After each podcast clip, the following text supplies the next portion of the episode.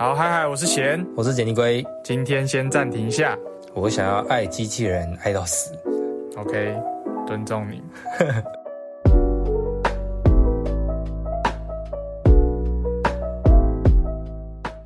好，欢迎回到暂停一下，我想尿尿。那这个节目是研究讨论一些电影、影集、游戏相关的内容。那我们今天要聊的是爱死机器人。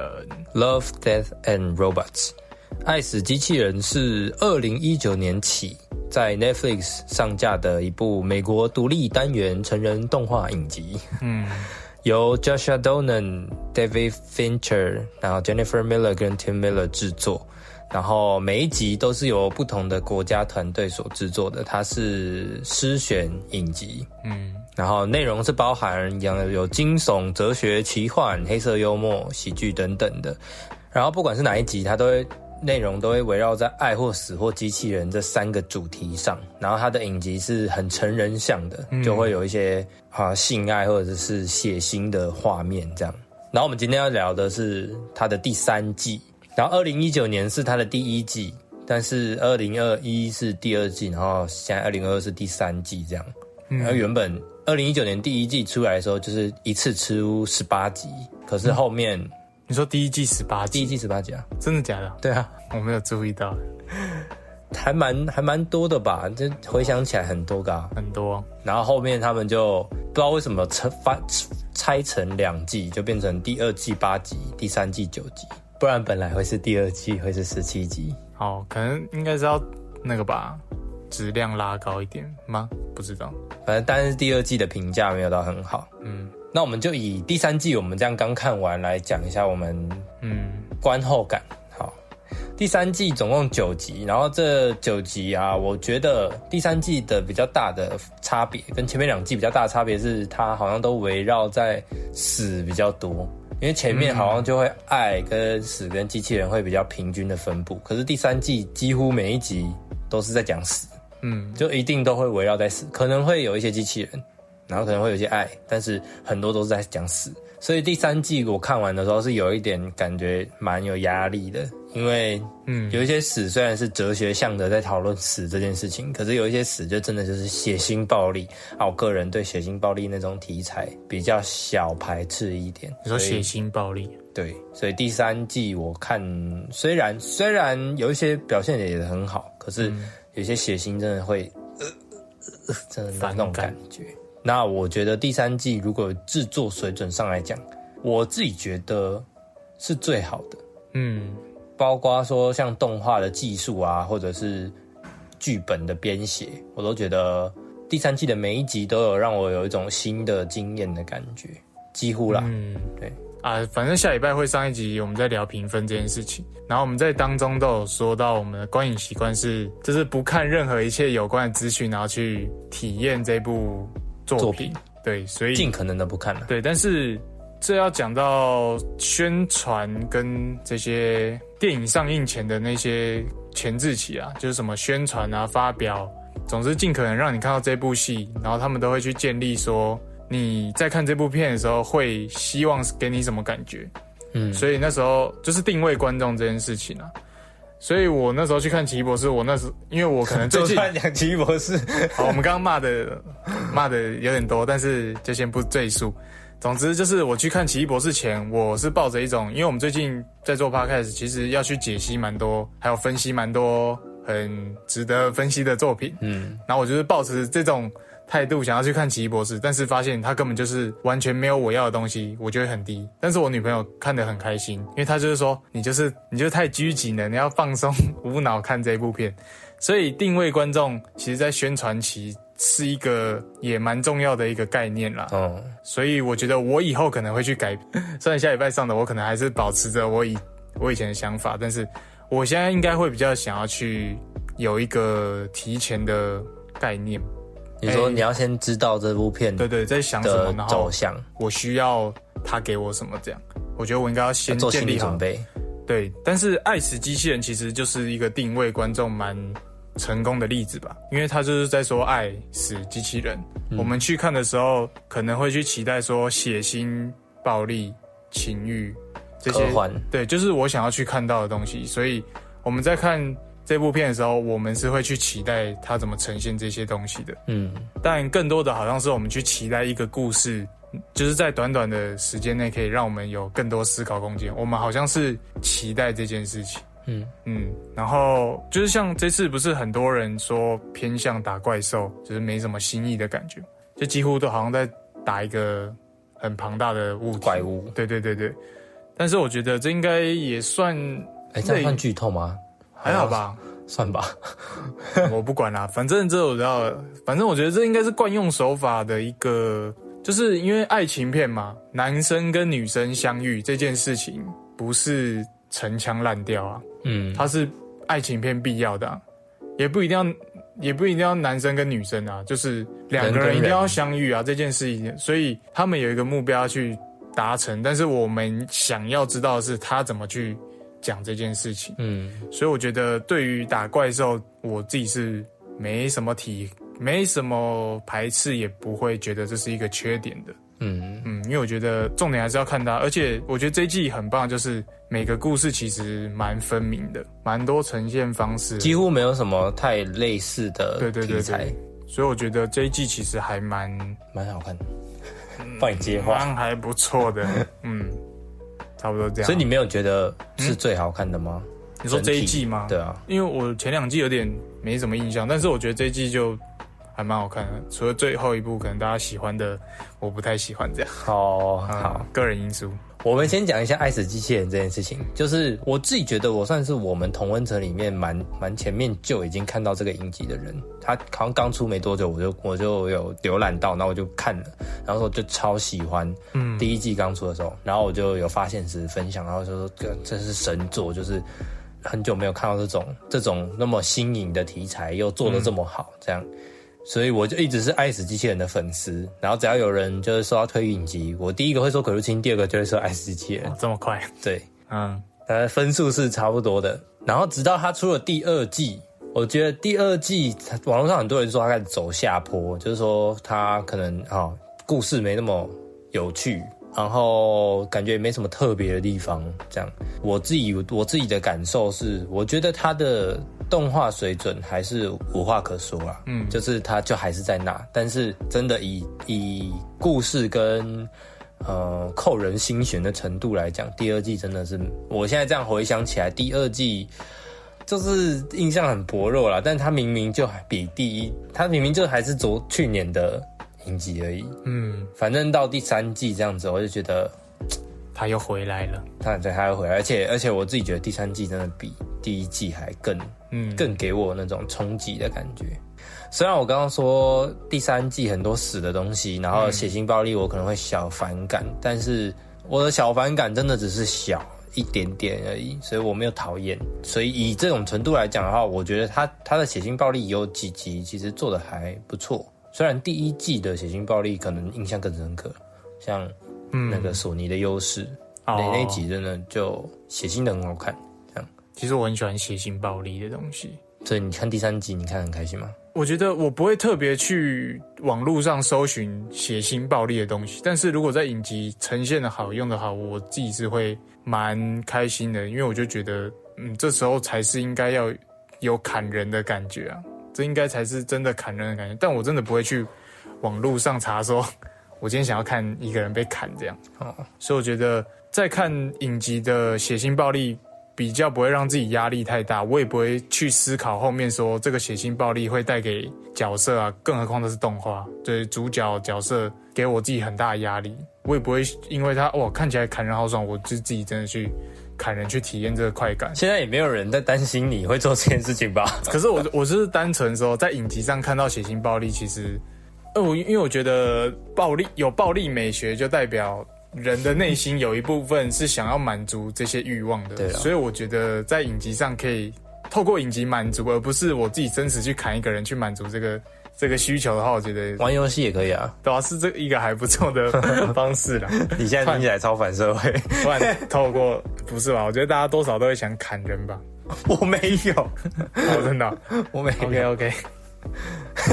而且我觉得情色大家啊，多少都是想砍人吧？这句话超级 超级不对的啦。而且我觉得影集的情色也不会让我真的去看待那些我有好算了，不要聊这个啊。越聊越奇反正就大家自己知道那个，就把那个血腥暴力自己替换过来，这样就可以了。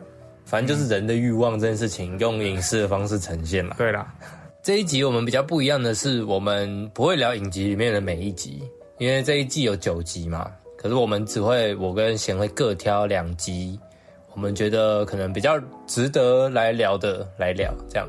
可是也不代表说其他集不好看，嗯。然后我们刚刚说很多很多死很多血腥，但是也不代表每一集都有，所以所以大家也不用说啊怕血腥，然后就完全不看这样。我觉得还是可以稍微去划一下他那个影片简介嘛，就可以、啊对去了解一下，然后挑自己喜欢的来看。我觉得这也是诗选剧的好处。好处。对，好，那接下来讨论我们会去聊到爱死机器人的四个故事嘛。嗯，杰挑的是 Bad Traveling 差劲旅行，然后还有最后一集 Gibaro 吉巴罗，吉巴罗，不要再无聊死了。然后我挑的是机器的脉动，我我我忘记英文是什么了。我我 The very pulse of the machine。好，对对对，反正就是机器的脉动第三集，然后再是我忘记这一集是什么，总之是梅森的老鼠，对啊，它就叫梅森的老鼠。不是我忘记它第几集，好不重要，应该第七吧，嗯好像是梅森的老鼠，然后我们就是挑挑出来各自讨论。对啊，其他我们没聊到的也可以去看。然后如果听完我们讨论喜欢的话，也可以去看我们讲的这几集，然后再去看看要不要去看别的。如果你如果你前面两季都没看过，其实没关系，真的是没真的是没关系。而且我觉得，如果从这个开始看的话，嗯可能才会比较有兴趣去看前面两集吧。嗯，好，那接下来的讨论我们就会有一些剧透了，那想看赶快去看，也不用赶快，慢慢慢慢来就好了，它也不会下架。看我们五月二十号一天就看完了。对，那想听的就直接听嗯，，Go Go Go！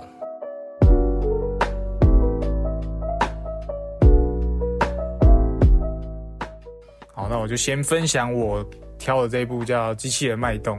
那我们请杰尼龟简介一下《机器人脉动》在叙述一个什么样的故事？好，太空人 Martha 在一次事故中导致她的搭档 Burden 死亡之后呢，Martha 就独自留在了木卫一的表面。随着氧气的减少，还有她要去联络站的距离非常的长，那 Martha 试图将 Burden 的尸体拖过月球，回到他们的登陆艇上。然后 Martha 自己的手臂也受伤了，所以她服用了吗啡来麻痹这个手臂的疼痛之后，Martha 突然出现，开始出现幻觉。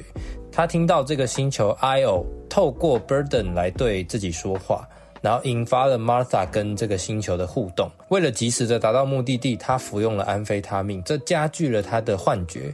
她最后呢，Martha 最后将这个星球看作一台机器，然后这个机器告诉她，她的目的是为了要了解她。然后 Martha 就失去了知觉。接着 Martha 在寒气氧量达到临界值的情况下醒来，跳到了一个热液河里面，然后就似乎是融入了这个星球。嗯，那最后这也表明说，他的幻觉确实是真实的。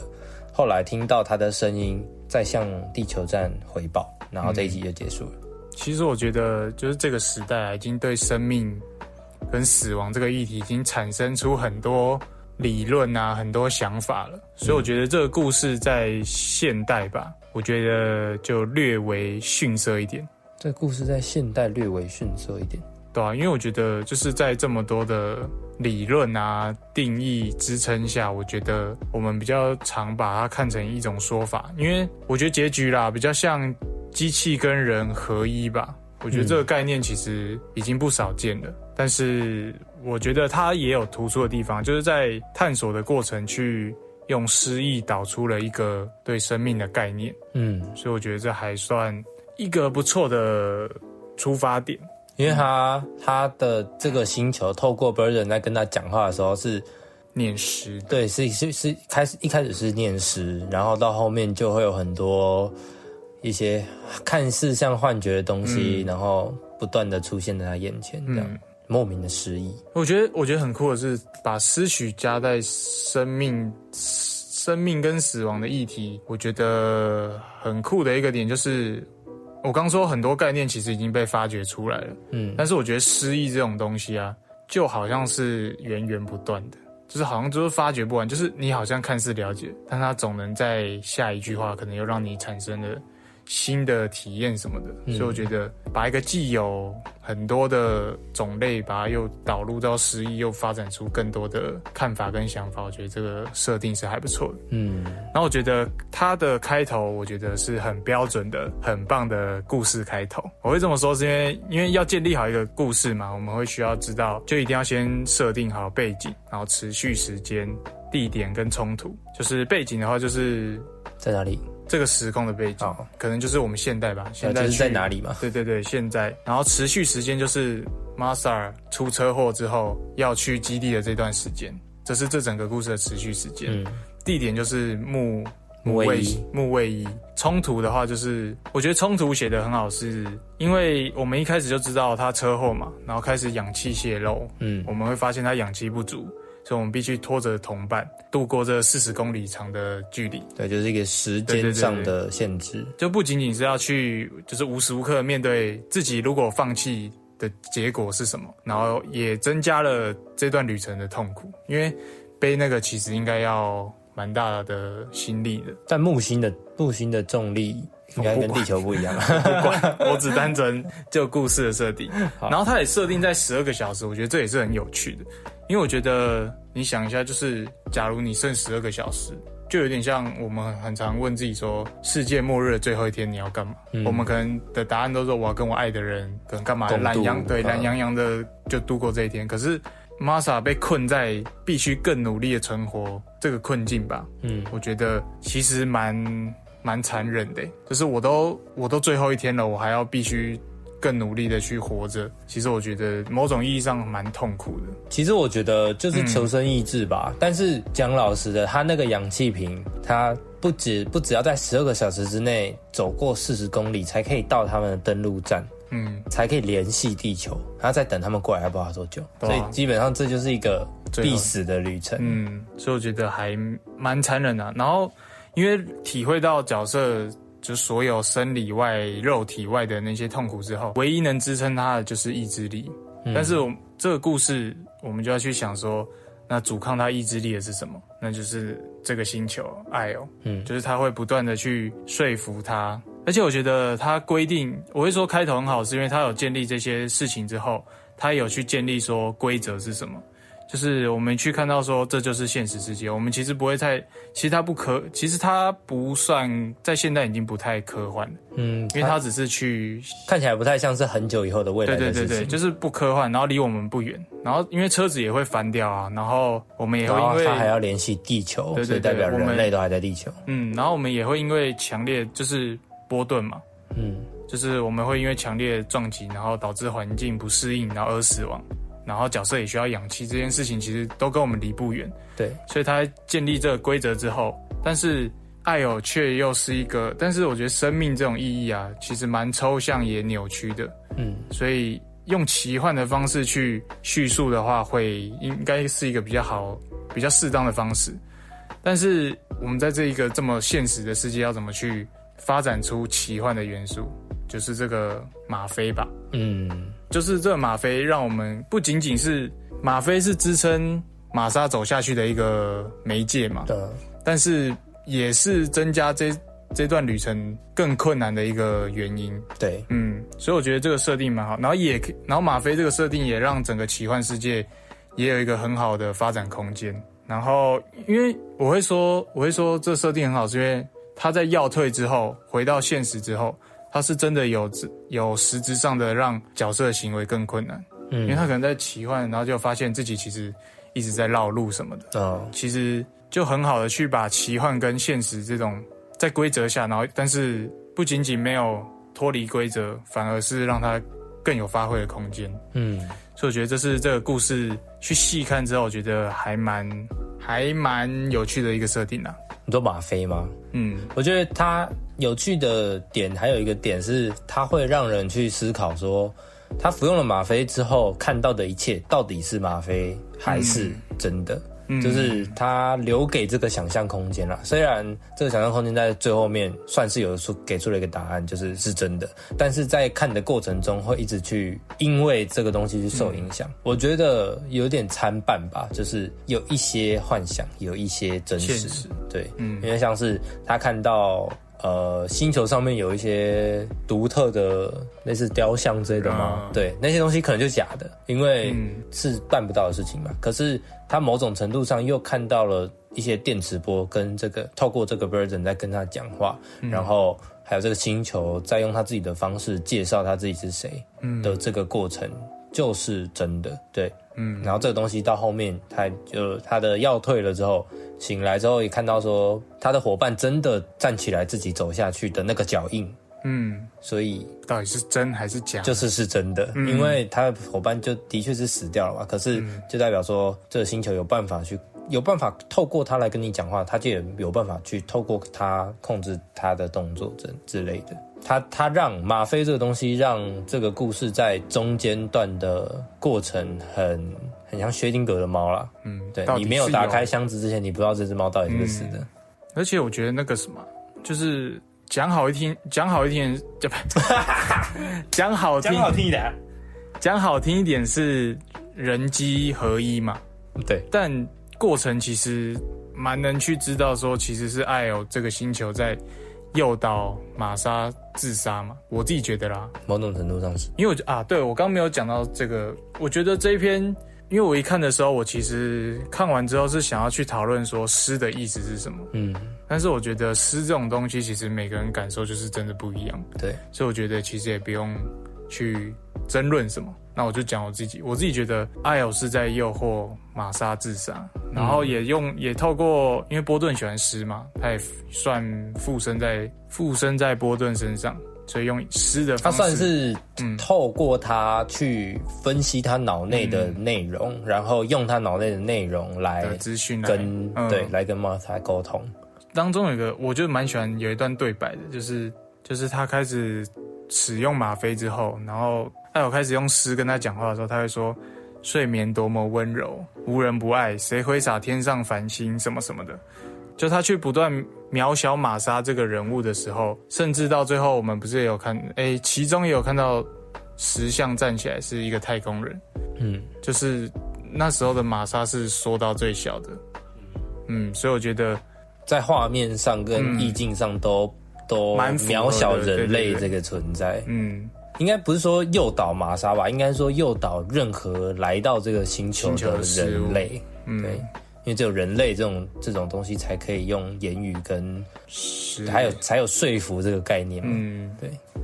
所以我觉得这个故事就是可能在这九集蛮逊色，但是我觉得，可是我不觉得它无聊，因为虽然人机合一这个东西，就是很多东西很多题材都在讲，可是我觉得他是用星球。他虽然是用很奇幻的感觉，他就是他把奇幻跟科幻这两个看起来应该是应该是背道而驰的东西拿在一起讲。哦，对，奇幻跟科幻基本上应该要是不同的类别，对，不同，对啊，就是小小飞象就不可能觉得它跟科幻有关系嘛，对啊，奇幻跟科幻应该是不一样的，可是它把它用在一个题材里面，然后嗯呃，它的戒它的介质就是吗啡嘛。吗啡可以让这个东西更奇幻一点，嗯，然后就是我觉得把奇幻跟科幻融合在一起的一个科幻作品，蛮酷的，对，蛮酷的，嗯。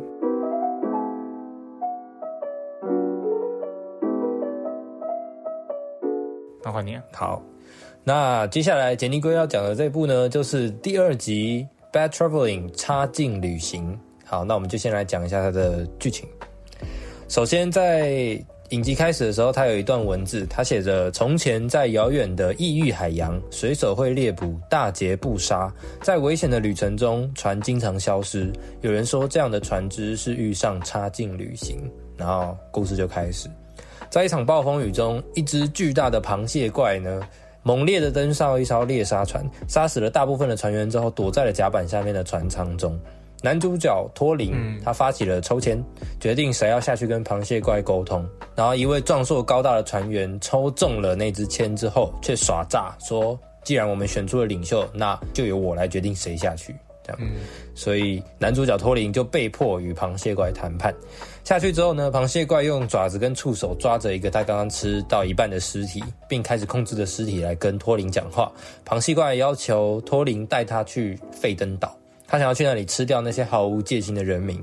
托林答应了之后呢，也谈判了，唯一的条件就是我是管这艘船的人，你不能吃我。托林回来跟船员们商量之后，托林提议把螃蟹怪偷偷的送到一个更远的无人岛。来拯救费登岛上无辜人民的性命，船员们却不发一语。于是托林开启了开启了匿名投票，发给每个人一张小纸条，想要拯救费登岛人民的人画圈，同意带螃蟹怪去费登岛吃掉他们的画叉。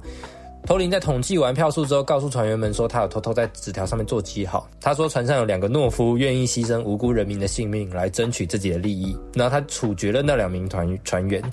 把他们丢下去喂螃蟹怪来争取时间，然后托林就带着带着大家往更远的无人岛。在领航的时候，有一名船员被逼迫要打算暗杀托林，却被托林发现，差点被托林处决的时候呢，螃蟹怪就带着他说话尸体叫托林下去，然后螃蟹怪就催促托林说赶快带他去费登岛。然后这时候托林才发现说螃蟹怪生了一堆螃蟹宝宝。嗯，然后船员们呢就眼看着费登岛就近在眼前。但托林却坚持原定航道，并要船员们在抵达前叫醒他，所以他就去睡觉了。然后船员们就抓住机会，打算在托林睡觉的时候把他杀掉。可是托林却早就已经在棉被下面放好枕头，然后把所有船员都一起杀掉。然后在数人头的时候，却发现少了一个。然后出来就看到木箱里面关着一位不愿出手杀他的船员。然后托林把他救出来，跟他道谢。之后，他和那位船员在把其他船员的尸体丢下甲板的时候，托林就承认说，他并没有在纸条上面做记号，他也不需要在上面做记号，他就把那个人推下去，然后说，因为所有人都在纸条上面画了叉。嗯，然后托林下甲板和螃蟹怪告知说，我们已经抵达费登岛的时候呢，托林就用船舱里面的鲨鱼油点燃了这个船舱，然后逃跑，跳上了救生艇之后就离开了。嗯，故事就这样结束。我后来再看一次啊，其实我我觉得这一部是全部再看，我虽然没有全部再看一次啦，嗯，但是我觉得这一部是再看一次会有不一样的感受的。什么感受？呃，你先说你第一次看的时候了。先说第一次看的感受，我呃很完美，很 很好的一个叙事节奏，然后什么都很好，嗯。感觉不到任何一个缺点的作品。嗯，我会说，在我会说有再看一次必要的时候，我先举个例好了。就像我第一次看到他不是解决那两个，他解决那两个他他所谓的叛徒的时候，嗯，船员去看他们的时候，我第一次看的时候感觉是他们对死亡的害怕。啊，嗯，但是第二次看，我会看到他们说他们大家都写差，但是他们。自认为会他们两个是被误会的那个人的罪恶感，嗯，所以我觉得这是很观看体验很不一样的，就是知道知道结局再回来看过程的感觉。对对对对，好，首先我先讲一下这一集，他呢是大卫芬奇 David Fincher 导演的，他他一直都是爱死机器人的监制，但是这是他第一次在第一次导演的，对。然后想讲一下，稍微讲一下大卫芬奇是谁，反正他就是《火线追气令》控制。斗争俱乐部跟战力空间异形三的导演，嗯，就他就是拍这种题材的，很很紧张，然后会讲人性的这种东西。然后这一集的编剧是 Andrew Kevin Walker，他就是《火线追击令》的编剧。嗯，《火线追击令》真的就是一部很好看的电影，这就无无需多说。所以这一集的感觉，其实我觉得某种程度上是有继承了《火线追击令》的那种猜忌感。嗯，对。那这一集的重点其实就是放在自私嘛，每一个人都有他的自私的地方。首先是那个壮大的船员。他抽到了签之后，自私的决定这个签的定意义，然后还有托林自私的跟跟螃蟹怪谈判之后，决定自己是领袖，然后自私的决定接下来整艘船的走向。嗯，然后虽然说是投票，但这个投票是非常的不民主的。嗯，对。然后大家自私的想要活着。对，想要活着，想要去呃伤及那些无辜。那托林就是自私的想要保护那些人，然后螃蟹怪自私的想要吃东西，其实就是一个自私自私似的故事。其实我觉得抽签那边蛮有趣的，就是壮汉抽到壮汉抽到他要下去，但是他说出当他是领袖的时候，就是看起来是托林在跟这个壮汉 PK，但是其实真正在做选择是旁边的这些人。嗯，因为不他们的反应对啊因为？不是我说我是领袖就是领袖，是大家觉得我是领袖是什么？大家会承认这个壮汉是领袖，是因为壮汉会决定脱林是下去的那个，而不是自己，所以选择站在这边。对对我就觉得我靠，一个动作，哇哦！而且首先就是壮汉决定说他他说他自己是领袖之后，所有旁边的人是露出一个呃四目张望，然后大家都不敢讲话的那种态度，因为他就很壮很大嘛。可是后面的壮汉却有一次，就是当托林跟螃蟹怪谈判完之后，壮汉却被丢下去，所以其实大家是有能力去去抓住他、反抗他的。可是就是一个那叫什么沉默螺旋，哦，对，沉默螺旋理论就是当所有人都不讲话，那这个东西就形成了一个大多数人的意见了。嗯，对，所以为什么那个壮汉后来会被丢下去，就是因为托林他有具有谈判螃蟹后还活着的这个能力。嗯，对，所以大家就暂且可以相信他。然后到后面，他们开启了匿名投票，说，呃，要画叉还是画圈？然后托林就自作主张的把两个船员处决了。这个行为让大家暂且必须要相信对，必须要信服他。所以我觉得这个就是。这个就是很好的冲突的写法啦，他应该说用很标准的方式把很好的冲突排得很好，对节奏什么的。那我们讲一下大卫芬奇的风格好了，因为大卫芬奇他就是一个很完美主义的人，嗯，对，在看他的影，在看他的电影的时候，都可以意识到说他的他的镜头都有一个他的风格，嗯，尤其是在拍人的时候，他一定要跟着他的速度，镜头一定要跟他的速度动，或者是他的他的动作往上，他镜头就要往上；他动作往下，他镜头就要往下。他走得慢，他就要慢；然后他走得变快，镜头要跟着变快。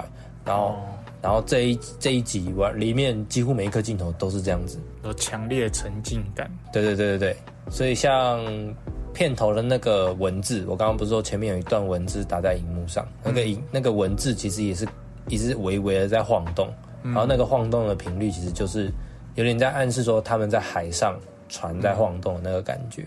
就是这种小细节，大卫芬奇，大卫芬奇都会去注意，这就是他的、他的完美主义的存在的地方，所以就会有很多镜头的跟随，它会跟着人嘛，然后还会有大特写。大卫芬奇很喜欢用在做重要的地方，嗯对对对，重要的地方故意用一个就是特写，就是让你知道说这边超重要，逼你做选择。对对对，这边超重要。那这边这边要给观众说，这边决定超重要。然后然后做完决定之后，他做完这个决定之后，这个情绪超重要，就是这种感觉。大卫芬奇很喜欢这样。然后就是，我觉得这个故事本来就蛮适合他他拍的。嗯，包括说我刚刚讲人性的黑暗，就是他发挥题材很很常见的一个发挥题材，然后加上这个冲突的写法，跟这个短小小的一艘船上突然出现了这一只大怪物，可是这只怪物并不是就是哦就是单纯的杀戮，它让这些人之中出现了这些戏剧张力，我觉得就很棒。我很喜欢他一句对白，就是他在跟我觉得呃对啊，我也我觉得也要称赞这部的对白，编剧吧，应该是编剧写，对，一定是编剧写的。对，我 称赞一下编剧。啊，我举个例子啊，就是他在跟螃蟹对谈完之后，交易完之后，他不是有跟他说一句：“我，你还有一样我需要的东西。”嗯，我觉得这句话超厉害，厉害的点就是他不仅仅是在说我需要螃蟹的威胁力，我也需要他口中那个尸体的钥匙。我需我我对这个钥匙的需求性，对，他要拿钥匙才可以才可以拿那个枪，对我忘记讲那件事。也是也是需要枪的绝对支配力。嗯，所以我觉得，因为我它就是一个我意象。对对，我就自己我那时候就想说，如果是我写的话，我可能就会写我需要你嘴巴里的那个钥匙，就是你可以把那个钥匙。吐出来吗？对对，但是他一句话就代表了这三个东西。而且，其实我也是会觉得说，托林这个人真的很可怕、欸。就是虽然在在前面看会觉得说他越来越呃，他他用某种程度上达到他想要的东西，然后是为了要拯救那群人，可能蛮蛮正义的。可是某种程度上来讲他，也是牺牲了。对他是很可怕的，他是很可怕的人，而且他懂得怎么去操纵大家。嗯，然后他，尤其是他第一次在走下去看螃蟹的时候，他一开始是很惊慌失措的。然后在逃跑的过程中，螃蟹跟他讲话，他意识到说这个螃蟹是可以沟通的，他就直接站起来，然后就直接跟他讲说：“那我我也有一个条件。”然后就直接变了一个人，因为他知道他是可以沟通的。当我们跟一个可以沟通的生物在对谈的时候，那个。那个关系就变得平等了起来，它就不是一个只会杀人的怪物而已，它是一个可以沟通的螃蟹。我觉得他会牺牲船上那些人，我觉得他其实有给他们一个机会啊，就是投票。嗯，但是我自己想啊，如果我是他叫什么，我突然忘了。托林。好的，如果我是托林的话，我发现他们都会选择去牺牲。费登岛上的人而成就自己的话，那他应该也是会牺牲我的。对，所以我我牺牲这些人，其实我并不会去感到愧疚。啊，对对对，所以我自己那时候看的，我就觉得这些人其实根本就没关系。但但某种程度上，嗯，那某种程度上就是他他就是独裁啊。对啊，但是所有下面的人想要的东西跟我不一样，嗯，就不行。就是你可以说是他们都可能可会背叛自己，但是。你们不会一一生都在这艘船上啊，嗯，可能你等不到那个背叛的时间，你们就分道扬镳了。这可是你把他们杀死，就等于你让他们没有存活下去的权利，嗯，所以某种程度上来说他是正义的，某种程度上来说他是邪恶的。我觉得这样亦正亦邪也蛮酷的。很有魅力。是我的话，我如果我有这个权利，我应该也会这样选择。啊，有托，你说会像会像托林吗？不知道，我觉得我应该是算那一种人吧。好可怕，因为毕竟他不是我朋友。哎，我哎，如果我在想，我那时候在想啊，我抽签的时候。我如果真的抽到我被下去，那我在那边大哭大闹。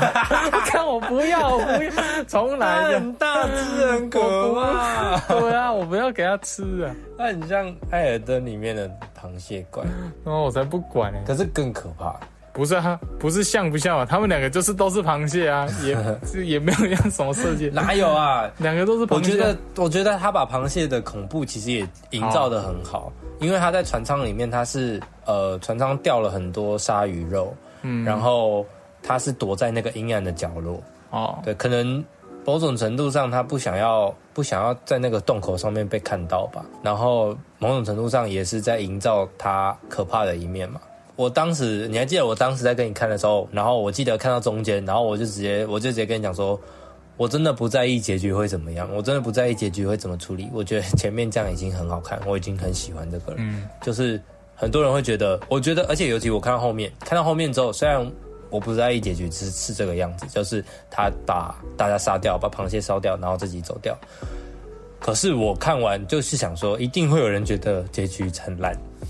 嗯，对，一定会有人觉得就这样哦，不够有张力。对对对对对。可是我就觉得他他把所有人都杀掉，然后想要维护这些费登岛上的人民，可是他让这只螃蟹活下来，就是在纵容他去杀掉更多其他他不知道的人民。嗯，所以杀掉这只螃蟹，真的算是履行了他实质上正义的这件事情吧。嗯，可是。他如果他的目的是要杀掉这只螃蟹，那其他想要把这这只螃蟹送往费登岛的那些人就是他的阻碍，所以他杀掉他们反而不只是说你们跟我意见不同，而是你们在我要杀掉这只螃蟹的路途上，你们是我的阻碍。嗯，那我把你们都处理掉，先让这只螃蟹放下戒心，把这些阻碍都处理掉之后，我再自己把螃蟹杀掉。就是我觉得结局怎么写，我都会觉得这故事是好的。嗯，虽然很多人会很在意结局，虽然大学的老师也说过结局很重要，但是一个故事的开头就是结局。但是我觉得一个故事的结局不会重于其他地方。嗯，所以当这部片有四分之五、四分之五、五分之四的地方都是好的的时候，我不我不会因为它五分之一不好去否定掉整部片。啊，我忘记讲到一个镜头，我很喜欢的。就是他们在他跟螃蟹在交易的时候，他开始发现这个螃蟹的需求的时候，他就他不是就跟你说他站起来，然后说那你必须跟我达成某项协议，然后镜头的那个胶从那个他手上那个尸体改成这个螃蟹的时候，感超屌哎！我觉得这这这一集的焦距，这一集的变焦都做得很漂亮，特别的牛。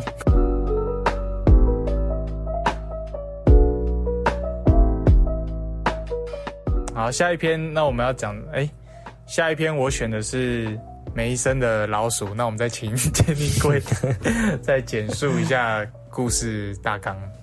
好，在未来的苏格兰，一名叫梅森的农民在使用工具的时候，发现他的谷仓里面老鼠有非常多的老鼠，然后这令梅森非常的痛苦。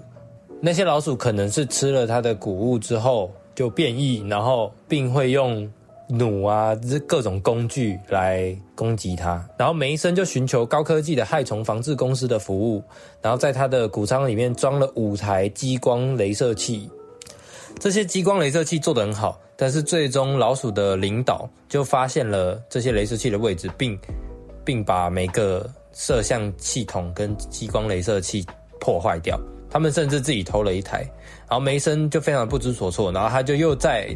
在那个防防治害虫防治公司买了一个蝎子形状的移动突击机器人，在接下来几天里面呢，这个蝎子机器人做得很好，让可是让梅森越来越不舒服，因为他就被迫看着老鼠的尸体一直堆积起来，甚至看到这个蝎子机器人攻击并杀死尝试逃跑的老鼠，这样亲眼目睹这一幕。呃，某一次这个蝎子机器人吹就是。不小心射到他的杯子的时候，他看到老鼠们英勇的对抗这只蝎子机器人，使用的是他之前买的那个激光镭射器。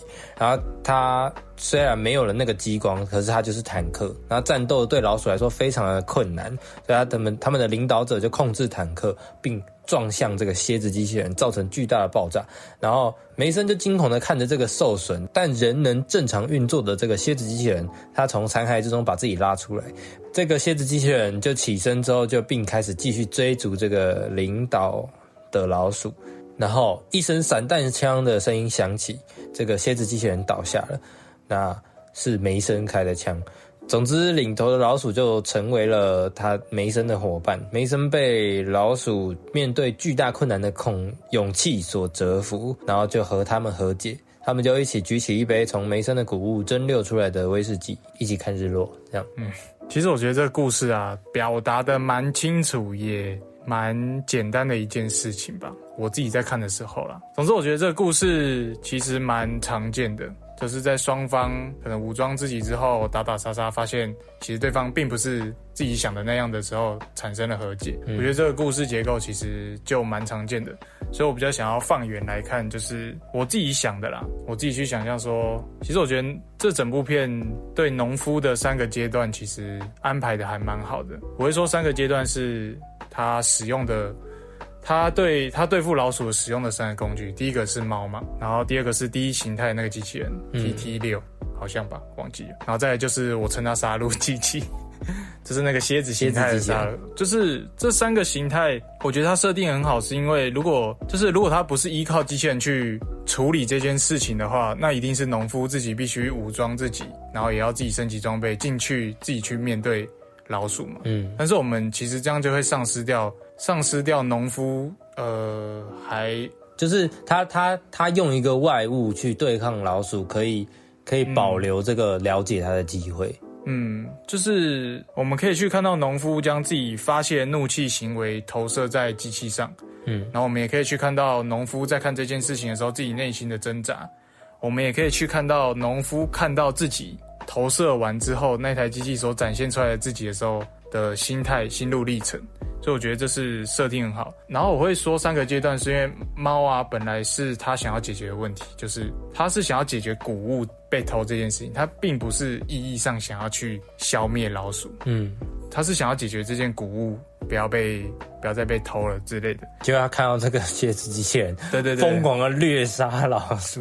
就是我觉得其实蛮像吵架的双方吧。我就拿情侣为例好了，就是他们可能真的是因为一件小事想要解决，但当当对方开始武装自己的时候，自己也开始武装。当发现自己的武装不能让对方心痛的时候，自己又更强大那个武装。后面吵的就是尊严了。对对对，然后有一幕不是他的那个射那个射那个老鼠，嗯，很强力的射，就是其实那时候看到的时候就有点像两个人在吵架之后，怒气达到临界值之后，然后你自己掏出一个大炮或一个机关枪，我只是想赢。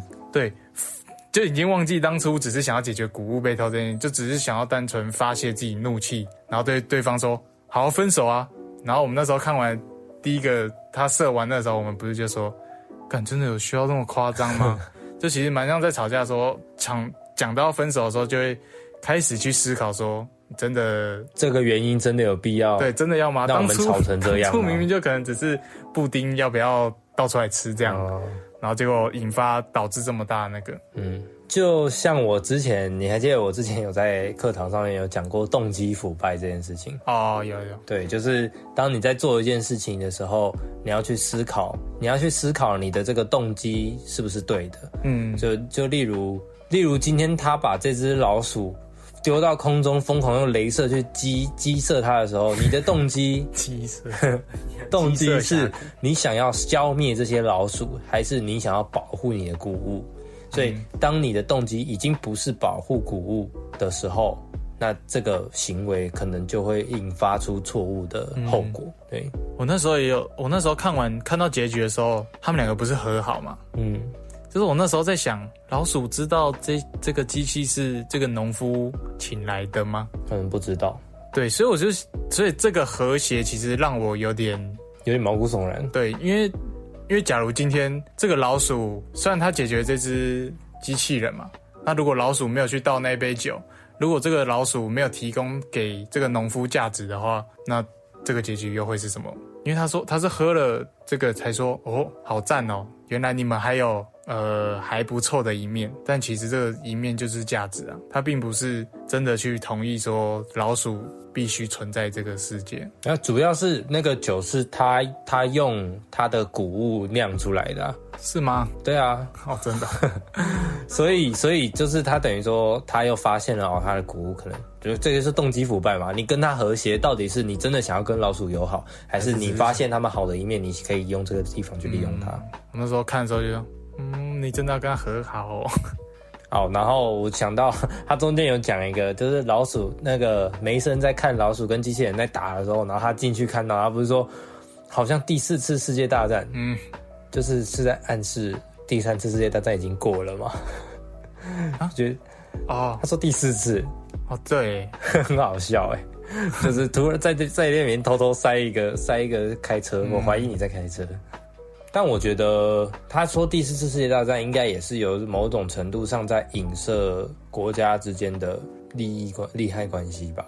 因为因为你看老鼠他们会进化，老鼠他们一开始拿的是那种木质的小刀跟那个小剑，到后面开始会运用那些对，然后他们会就是他们会一开始被激光射到不知道怎么样，然后后面开始找到会找到机器，其实就是有点像是那些未开发国家，然后开始拥有一些资源之后，其他这些既得利益者就开始担心，他会不会反？对对对对对对对，然后导致可能想要把它消灭掉，嗯，就是可能强国会觉得弱国就继续继续弱弱，他们才有办法国巩固拥有这些，对对对，嗯拥有这些他们现在就有的东西。嗯，然后到最后那个弱小国家还是只能提供一些利益来保存自己的地位。对吧？不知道其实我没有啊，其实就是这样吧。哦我觉得他就是伊索寓言啊，哦伊索寓言它就是那个寓寓意在那里，看你要怎么解释。嗯，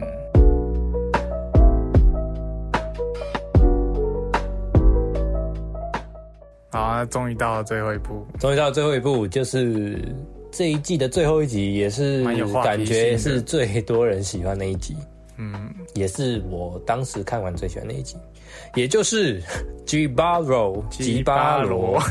好了。好啊，好，吉巴罗呢？现在开始故事。一群征服者跟牧师在波多黎各丛林深处跋涉的时候，一个神秘的女人般的生物从附近的湖中出现，并开始跳舞。然后她身披着黄金跟珠宝。男主角吉巴罗是一个聋人，他在湖边发现一个金子，接着女妖用她警铃般的叫声吸引了这整个团队。叫第一声的时候，让众人众人惊讶的回头望；叫第二声的时候，让大家变得开始疯狂往女妖冲去。接着第三声之后，所有人都开始像女妖一样起舞。边跳舞边拔刀，互相残杀。在众人越来越接近女妖的时候，女妖开始下水唱歌，让他们马上疯狂之后淹死，沉没入湖中。下水唱歌可能是因为传导能力比较好。嗯，然而，这位听障听障骑士吉巴罗并没有受到女妖的影响，女妖也感到非常的讶异。然后吉巴罗看到同伴们这样子之后，惊慌失措，他就逃跑。跑着跑着太累了，就跑到水边就寝。而出于好奇，女妖一一开始跟踪了吉巴罗，到晚上之后，甚至睡在吉巴罗旁边。那早上当吉巴罗醒来，意识到女妖存在的时候，他们开始互相迷恋，两个人之间跑来追去。他们在瀑布上面开始了一段热烈的舞蹈，然后相吻了起来。可是这个时候，吉巴罗却把女妖敲昏，并扯下女妖身上金光闪闪的鳞片跟珠宝。吉巴罗把女妖的尸体丢回了湖边，并尝试带着这些战利品逃跑。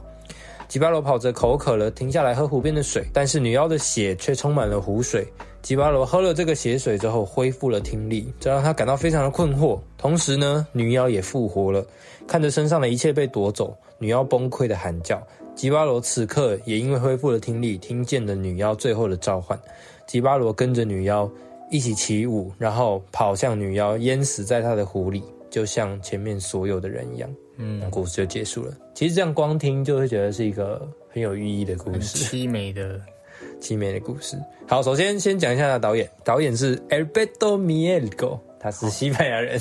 他是编剧也是导演，然后他其实就是第一季。如果大家有看第一季的话，第一季的目击者那一集，就是一个女子在看到了一个男生好像貌似杀了一个人之后，就不停的被那个男的追，然后男的一直很想要解释，可是女的就一直跑，然后跑到最后是这个女的杀了这个男的，然后被窗外的这个男的看到，就形成了一个轮回的这个故事。嗯，对，那。整个风格，其实我当时在看的时候，我就看出来这一集，对这一集就是目击者的，不管是制作团队也好，还是怎么样，总之就是吉巴罗的编导也是目击者的编导，然后吉巴罗的制作团队也是目击者制作团队，所以看起来很像，很正常。然后 El Bedo Miego 也是蜘蛛人新宇宙的美术。哦，对，所以整个风格，呃，尤其是目击者更明显嘛，风格会跟蜘蛛人新宇宙很像。那有看到一些专访，其实他就有在讲说，目击者跟吉巴罗其实都是在讲有毒的爱情关系。嗯，好像怎么样有毒的爱情关系？所以像是，像我看我刚刚讲那个目击者，他就是一个。呃，互相追逐嘛，就是一个人想解释，一个人想逃跑，然后最后你设身处地的站在他的位置，你才发现哦，原来他是这样。可是你现在也被误会了，就是类似这样子的感情关系。那他有说吉巴罗就是两个在错误预期下相爱的人，所以像吉巴罗就是一个吉巴罗是一个聋子嘛，他他爱慕这个女妖的钱财，爱慕这个女妖的金银财宝，嗯，而选择跟他相爱。然后这个女妖呢，她也不是真的爱这个吉巴罗，而是因为这个吉巴罗听不见她，而让她产生了这个好奇心跟好胜心，所以对她产生了兴趣。可是两个人并不是真实的有情感上的联系。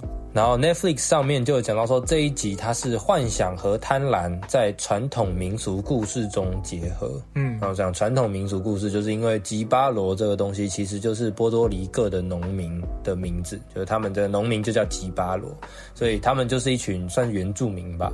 然后那个时候他们就会很害怕被掠夺吧，他们有一些土地还是什么的，然后也不想要被殖民。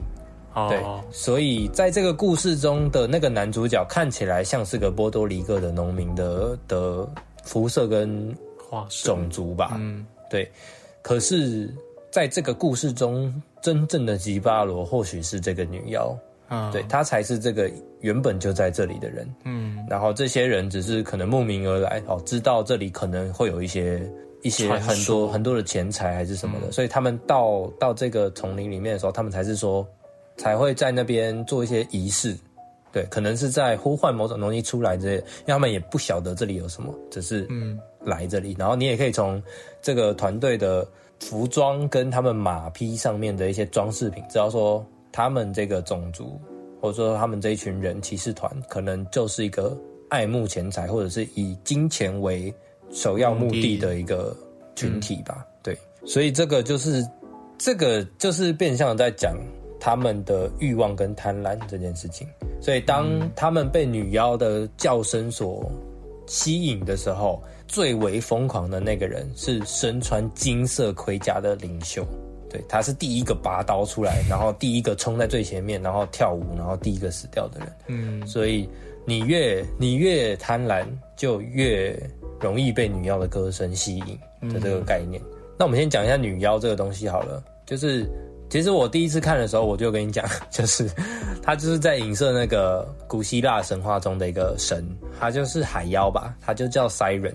Siren 就是她是一个会在岛上面唱歌的女妖，海妖。然后她唱歌的时候会引诱水手，前往那对，水手会水手会听了之后就听得失神，然后就会触礁死亡这样。嗯，因为海妖是好像是冥神跟冥神有些关系，所以他会带领他们进冥界之类的。哦，对对对，所以这个故事就有点像是海妖的翻版吧，因为它不是在海上，可是它就在湖边，然后它也是歌声会吸引人。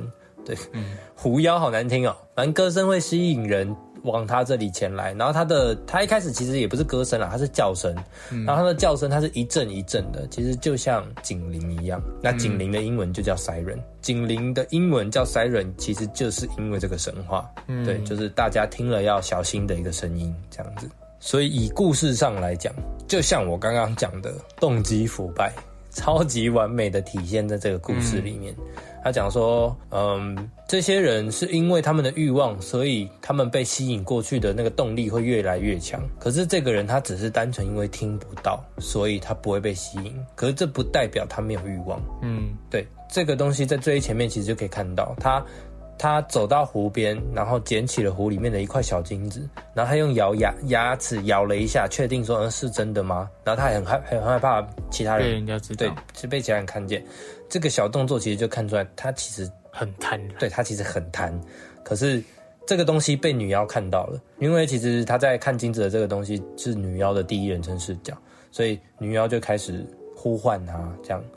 然后女妖，我刚刚讲说女妖她是好胜心嘛，因为这个聋人他听不见，可是不代表他对你不感兴趣，像有点像是荧光幕前的人吧，就是当所有人都把你看得像偶像一样的时候，你只会把他们看得像粉丝，嗯，你不会对他们感兴趣。可是当今天某一个人不一样，他看到你，他对你讲话或者是什么，都把你当正常人的时候，你就会突然觉得他好有正常人。对他好有魅力，就是这种。但是这就是出于动机腐败的感情，对、他追求女妖去吸引他，不是因为他喜欢这个人，而是对他感感到好奇，他想要赢。那这个吉巴罗他去追随女妖，不是因为女妖很漂亮，也不是因为他想要了解女妖，就单纯就是因为他的钱。所以当他们在跳舞的时候，有一颗镜头带到他们在相拥，就是吉巴罗从背后抱着女妖的时候，镜头带下来，他是在他的手是在把他的鳞片已经在拔下来了，然后女妖已经开始在流血，可是女妖没看到，因为他已经开始这段盲盲目的感情。嗯，对，所以我当时在看第一次在看的时候，我就在想说这一集怎么感觉好像没有讲到爱，可是这样在回想的时候，对最后一集就是很讲爱讲最多的一个，嗯，对，它只是中间掺杂了一些死，但是其实最主要是在讲感情。还有，他其实在拍这个湖的空拍，有一颗空拍镜头，你记得吗？啊，记得。对，那个那个湖的形状其实就是一个爱心，呃，是一个心脏，所以其实就在讲说这个女妖，这其其实就在讲这个女妖的内心吧。当所有人都为她而来的时候，到底有谁是真的可以走进她的内心？但其实没有，大家都死在湖边。那当那个吉巴罗把他的鳞片都剥掉，然后把他的尸体丢掉的时候，湖水不是变成红色的血水？嗯，那这个时候又有一颗空白镜头，是从那个心脏的那个大动脉那边，嗯，喷了那个血水出来，其实就代表这是他内心的最痛的地方，对，他是真的心死了，所以就代表吉巴罗是有走进他的内心，然后让他受伤的那个人。嗯，呃，讲受伤好像太轻了，他就是让他死掉，只是他他又复活了，所以这个血水可能就是有一个可以复活的的功功能吧，对，它可以让女妖复活，也可以让她恢复听力，就这个这个道理，就一些缺失的东西可以被补全的概念。嗯，而且我觉得很多人说，我看到有一些评论是说，很多人说最后一集很美，但是看不懂。可是我觉得怎么哎，怎么会看不不懂？？对，到底哪里看不懂？可可可能第一次看不会看到说感情的追逐这件事情啦，可是一定会看到说欲望跟贪婪这件事嘛。嗯，然后还有还有龙龙啊，就是他是他是听不见这件事情，其实好，我觉得表达的很明显，强调一直在强调，他他大概强调四五次吧。尤其是最一开始他们是骑士团在进来的时候，就是超级吵，他故意用很大声的那个森林的虫鸣鸟叫虫鸣鸟叫声，马上的那个对，马上的那个劈布，对对对，超大声。然后一切到男主角的时候，他瞬间用那个耳鸣的感觉之外，他还大特写了他的耳朵给你看。然后接下来的下一个动作是什么？他跟旁边的人在讲话，可是他是比手语，然后旁边的人嘴巴有讲话，但是没声音，嗯，超级明显，他就是聋人啊。就是要这个他是耳聋，对他耳聋，然后到后面他在唱歌的时候，他唱他唱唱了之后，他他吸引不了，其实就也很自然的可以想到他听不到嘛。嗯，那我觉得就可以想一下他画面美感跟声音处理的部分了。画面美感其实就很就很目击者，目击者就是一个很漂亮，然后在各个层面都很出色。它不管是呃颜色，不管是质感，尤其是这一集的质感，我觉得又更强强烈了。对它的超真实。它的空景，对对，我们那时候看的时候想说，这怎么这是？动画吗？嗯而且而且这一集好像是全动画，就是没有动态捕捉。你说都用做，可是有几幕蛮看的时候也是动画的了，对，但是但是像女妖在跳舞那些，哦我就觉得太扯了。那个看起来很动态捕捉、哎，嗯，就就是是人做得到的事情，然后动态捕捉的成本应该也比较还是他们还是他们其实有用啊，他们应该没有，我记得、我记得我看我看到一些看到一些讨论好像是没有，宣传手有一些有啦，哎、对，像像那个插进旅行就有动态捕捉，但是这一集好像是没有的，我就觉得哇哦，然后他跟呃吉巴罗跟目击者还有一个共同点，就是他们都会有镜头粗细感。其实我那时候在看目击者的时候，我很常我很常就播给别人看的时候，我就跟他讲说，你看这个镜头，你听这个声音，就是他会故意把一些制作的迹象放在里面。就像是他在拍东西，然后呃，目击者里面就有一个别人在讲很大声的在讲话，对着镜头讲话的时候，口水喷在镜头上面嗯的这个动画，就是如果它是现实生活中镜头拍出来的话，你可能会觉得说，为什么不重拍？怎么不处理一下？嗯可是它是用动画做的，所以你就知道做这个东西一定是故意的。对，然后还有目击者后面在被被追逐的时候，他关在自己的门里面，然后一个小小的空间，所以镜头靠得很近，然后这时候他就这样喘气喘气，然后他他有故意做那个吐气的时候喷麦的声音，哦，我就觉得干嘛啊干嘛这样真啊？真的哎，很故意哎，我就觉得他把他把制作迹象这件事情很完美的放在了动画里面，因为动画这个东西是超级容易可以避免掉的，尤其甚至是说他要喷喷口水的动画，他是要另外花时间去做。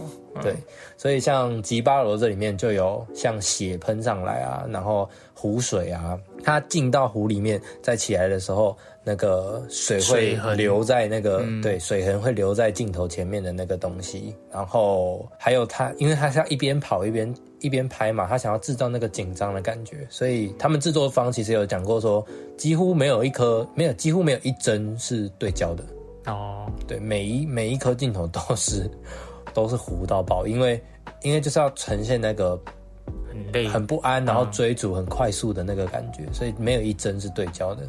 然后你也可以很明确的看得出来，真的很乱，就是很很忙、很忙、很杂的感觉。我自己没有，我觉得听你刚刚讲，我就觉得这些都很厉害，但我就是生理上、心理上不太喜欢这一集，就太不安了，会让我。做噩梦，你干嘛也不想杀我？没有，我想我听你的理由啊。就是太不安啦。我觉得，我觉得这样他用这个方式呈现是他的选择没错，但是不喜欢是我自己的选择。就我我承认他各个方面都很厉害，但是他的呈现方式就会真的让我有点太不舒服了。嗯但是我觉得中间有几个就是蛮动画感出来的时候，我其实蛮减缓那个感觉的。你是说它因为它太真了，所以让你觉得太不舒服？呃，我说应该是整个呈现吧，整个氛围什么都哦，好不舒服。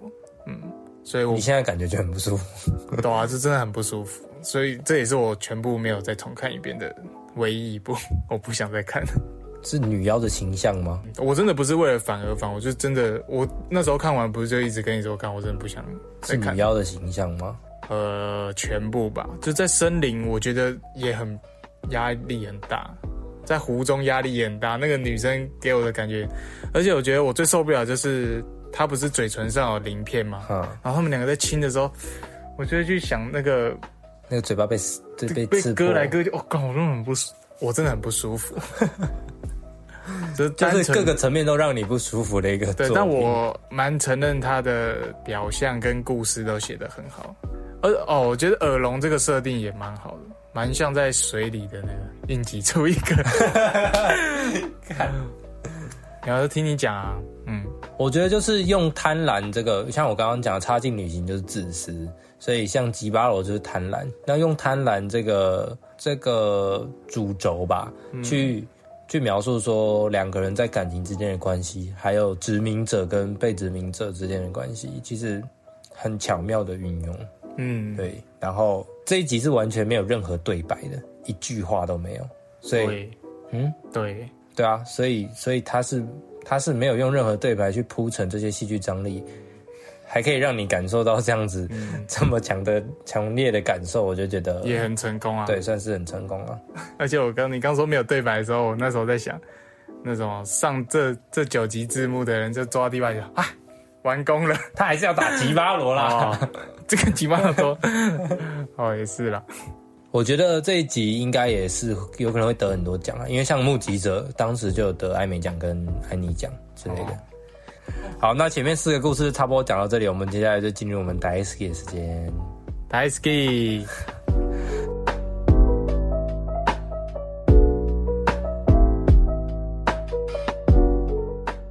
就是我们会分享我们对这部作品《最爱死机器人》第三季最大 s k 的一个地方。然后我们今天的主题是我们最大 s k 的元素是什么？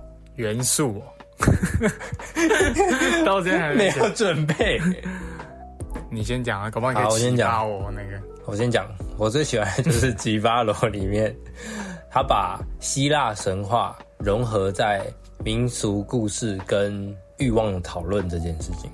嗯，对，就是我把我觉得他就是因为希腊神话改编的作品很多，然后游戏啊、卡通啊，然后一些故事，就是很多类似的东西。可是大部分都会给我一种没什么说服力。不是，但呃也也是啦，但是大部分就会给我一种他这个神很，假他，就是一个神话，哦所以我们就从从中去领悟一些我们自己觉得的东西就好。可是他把这个神话的东西弄得很人性化，就有点像薛西佛斯吧。薛西佛斯也是一个神话故事嘛，哦，对，所以很多类似这样子的东西，把一个寓意衍生出一个故事的感觉。嗯，可是我觉得这个东西是除了除了画面、除了美感、除了音效，哎、音效真的很棒。然后忘记讲它的配乐，第一次女妖在唱歌的时候，她用的是很是很动感的舞曲，很像《目击者》里面的音乐。但是第二次女妖在叫的时候，她是全身的鳞片被扒光，然后是凄惨的叫出来，不像第一次像在吸引人一样。然后那时候是悲壮的、的弦乐，所以就是对很出色。好，那最喜欢的元素就是因为是神话，就是我刚刚讲的 是好啦，神话。神话放在这样子的作品里面去描述，我觉得蛮酷的。因为像《目击者》，它就是一个虚构出来的轮回的故事，嗯，然后呃，会给人一种想炫技的感觉吧。但在这个炫技里面，他可不可以放放出一些别的东西？我就觉得吉巴罗做的比目击者，我自己觉得做的比目击者好的地方，毕竟是后面对啊，有吸取经验可以进。步之作的感觉。嗯，啊，是想到了没？我想到了，爸，我是想讲两件事、欸，就是第一是诗，第一个是对白。哎、按、你的，你问我 Daisy 怎么是阿是想到了没？那你最打 S 的是什么？我最想哦，我最喜欢的应该是诗跟对白吧。我觉得这两个应该也是可以掺在一起讲的吧。嗯像我，我就拿这四集的，我刚选的第一集好了，他去讲诗以外，去渺小 Masa 这个存在的时候，我觉得用的很好。啊，我觉得有一集可以，我我觉得我们有一集可以聊对白这件事情，有吗？你有兴趣吗？好啊，可以啊。嗯，那我反正对白之之学说，对白这件事，好难哦，听起来，但我觉得应该是蛮多可以挖的啦。嗯，就这样。啊，我不知道讲什么啊，我是我真的完全忘记这一题耶，对不起。好，对白，反正我就觉得 要怎么直接拿出一个，好了，拍谁？看，我觉得，我觉得那个螃蟹的那个对白还蛮酷的。他那时候在跟托林说他吃肉的时候，他是说 me eat meat，哦，就是一个不会讲话的人尝试用人类的语言语言。嘛，有点像 IO 在跟 Martha 讲话的时候，虽然他讲的是很完整的字句，可是他一段一段拆开来看，他完全有点不搭嘎对，不知道他在讲什么。嗯，他用的都是那些很简单的词，对他脑里面的东西嘛。那、那这只螃蟹也是用它仅仅仅少有的与人类的互动来用这个英文。然后那时候托林也是在跟他讲，他就是说 me not consumable，这样就是说你不也能慢慢讲对，我不能吃这样。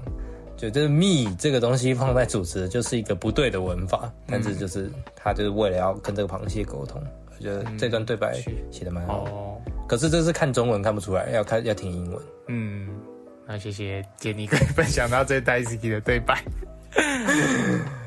这可以剪进去好，吗那？结束。这可以剪进去吗？好啦，差不多了。好，那那爱死机械我们今天就差不多聊完了。那如果有任何对这部有任何问题的话，或是有想对我们说的话，都可以在下面的提问箱留言。还有，无论你是在 Apple Podcast、Spotify 或是 KKBox 等平台收听的话，记得给我们五星好评。然后在 IG、FB、YouTube 都可以按赞、追踪、订阅。我们 IG 每个礼拜都会发预告，然后有的时候会发一些现实跟大家互动，那链接都在下面，嗯真的都会回啦，真的都会回，都会互动，而且很用心。对提问箱的话就没关系了。好，那我们今天就聊到这啦，拜拜。嗯，拜拜。